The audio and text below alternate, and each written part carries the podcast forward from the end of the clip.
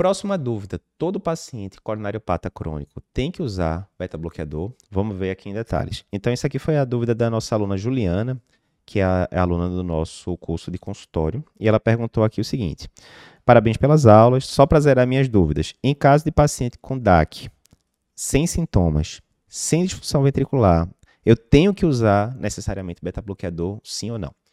Então vamos lá, boa pergunta. Vamos fazer uma revisão breve aqui de beta-bloqueador versus DAC crônica.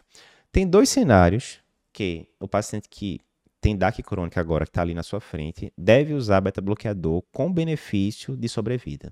O primeiro, muito óbvio, é se esse paciente tem disfunção ventricular. Se ele tem uma fração de ejeção principalmente abaixo de 40%, né, tem um, um benefício incontestável do uso do beta-bloqueador. Mesmo que a disfunção não seja tão relevante, se ela tiver ali entre 41% e 49%, ainda assim a tendência das diretrizes é você tratar com beta-bloqueador, pacote completo de seco fração de ejeção reduzida. Beleza, esse é o primeiro cenário.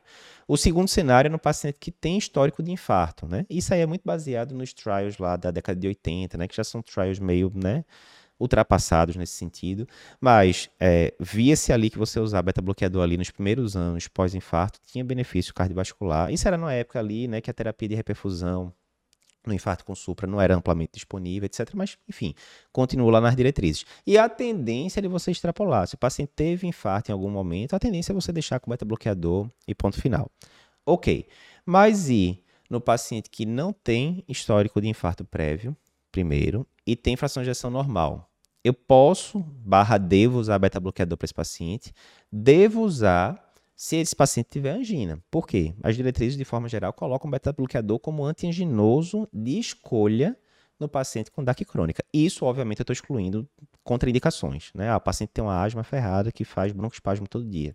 Não vai dar para usar beta-bloqueador. Mesmo os beta-bloqueadores cardioseletivos né, vão estar contraindicados nesse caso.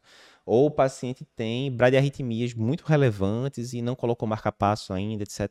Vai ser complicado você usar beta-bloqueador também. Mas, tirando contraindicações óbvias, se o paciente tem coronariopatia crônica e tem angina, o beta-bloqueador cai com uma luva, né? Por vários mecanismos distintos, ele ajuda a controlar esses sintomas. Mas a dúvida da aluna não era essa.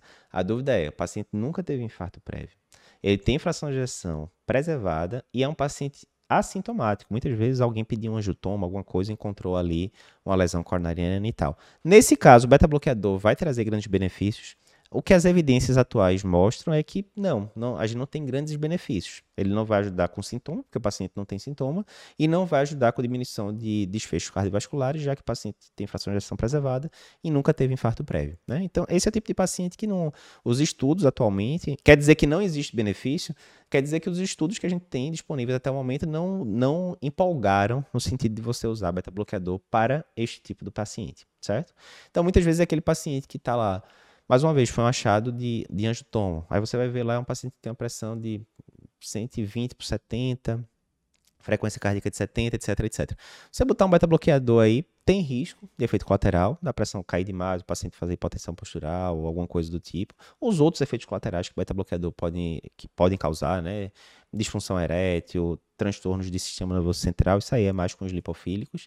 E o potencial de benefício não é tão grande. Então, assim, não, a gente não tem grandes é, evidências, nem as diretrizes recomendam fortemente você usar beta-bloqueador nesse cenário, em que a fração de injeção é normal, paciente não tem sintomas e nunca teve infarto previamente.